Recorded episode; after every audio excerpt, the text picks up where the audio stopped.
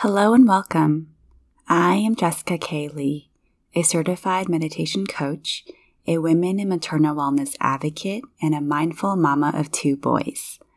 I am so honored you have chosen to tune in with me today to learn or deepen your understanding on mindfulness through meditation.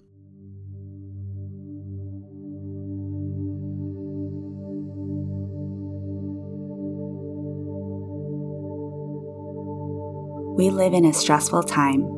For many of us, we wear multiple hats with multiple demands calling out to us all at the same time.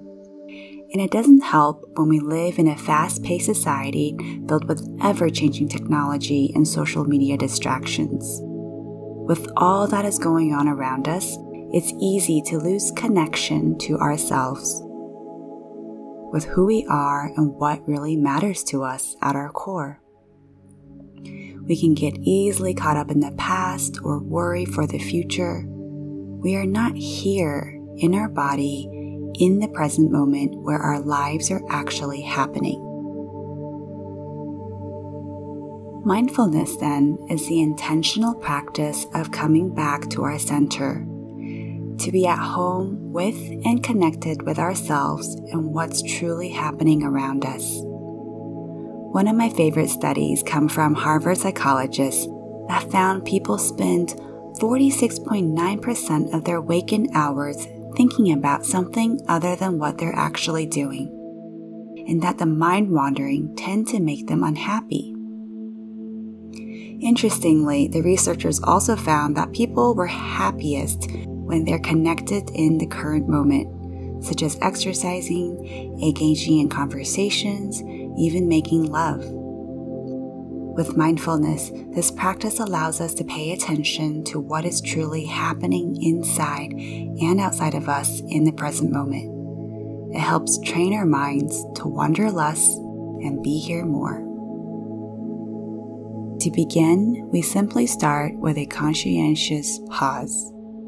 A pause that allows us to be aware of where we are, what we're doing, what's actually going on around us.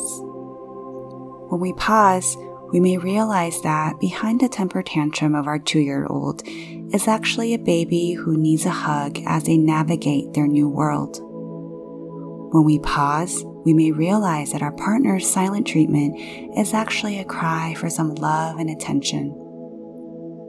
And when we pause, we realize that as mothers, fathers, caretakers of this world, we are actually tired and in need of some quality rest. When we learn to pause, we see more clearly what's going on and thus how best to interact in wisdom with the world around and inside of us. So let's begin. We begin by settling in and getting in a comfortable posture. You can choose to sit, stand, lie down, or even be walking. Know that you can change your position at any time and that you are in charge of your own body and your own practice. When you are ready, you can choose to gently close your eyes or have a soft gaze your spine tall, your shoulders relaxed, your hands falling where they may. Feel your body being supported by the surface below you. As you come into stillness, sense that you are pausing and arriving in presence. With gentle attention, notice the state of your body right now.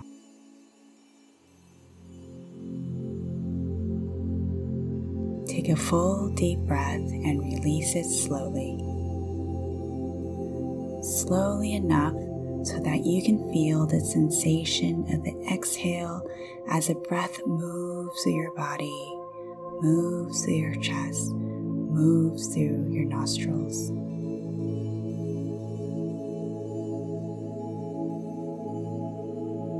Allow your breath to resume its natural rhythm and sense that you can relax and just feel the gravity and how the earth is supporting you.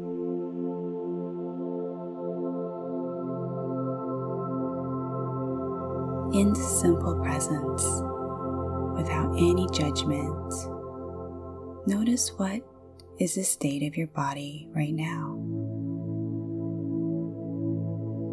Perhaps you feel warm, cold. Perhaps there's ease and tension in your body. Just simply notice.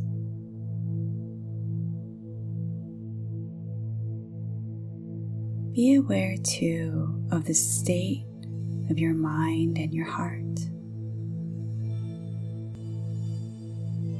Is your mind racing with thoughts? Or is it quiet? Do you feel joy or sadness in your heart? Simply be aware. Be aware that you are here. You are feeling the grounded sensation of being seated or lying down. You are present in this moment. And notice that you can be present in the midst of whatever is happening around you or within you whether it's painful or pleasant.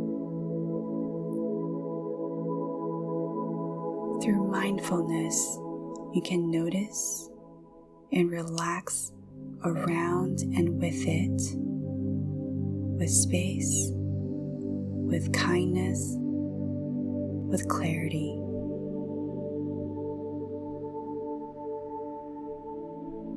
Notice whatever is present right here, right now. Just take all the time you need to relax with it all.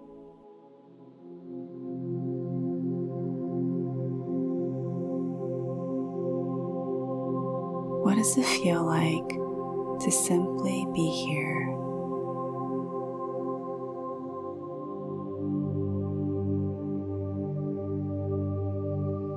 Know that you can always return to this feeling right here over and over again.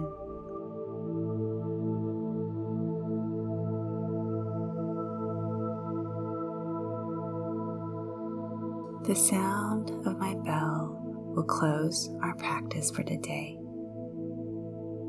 Let your intention of mindfulness carry with you as you move through your day. Thank you for showing up.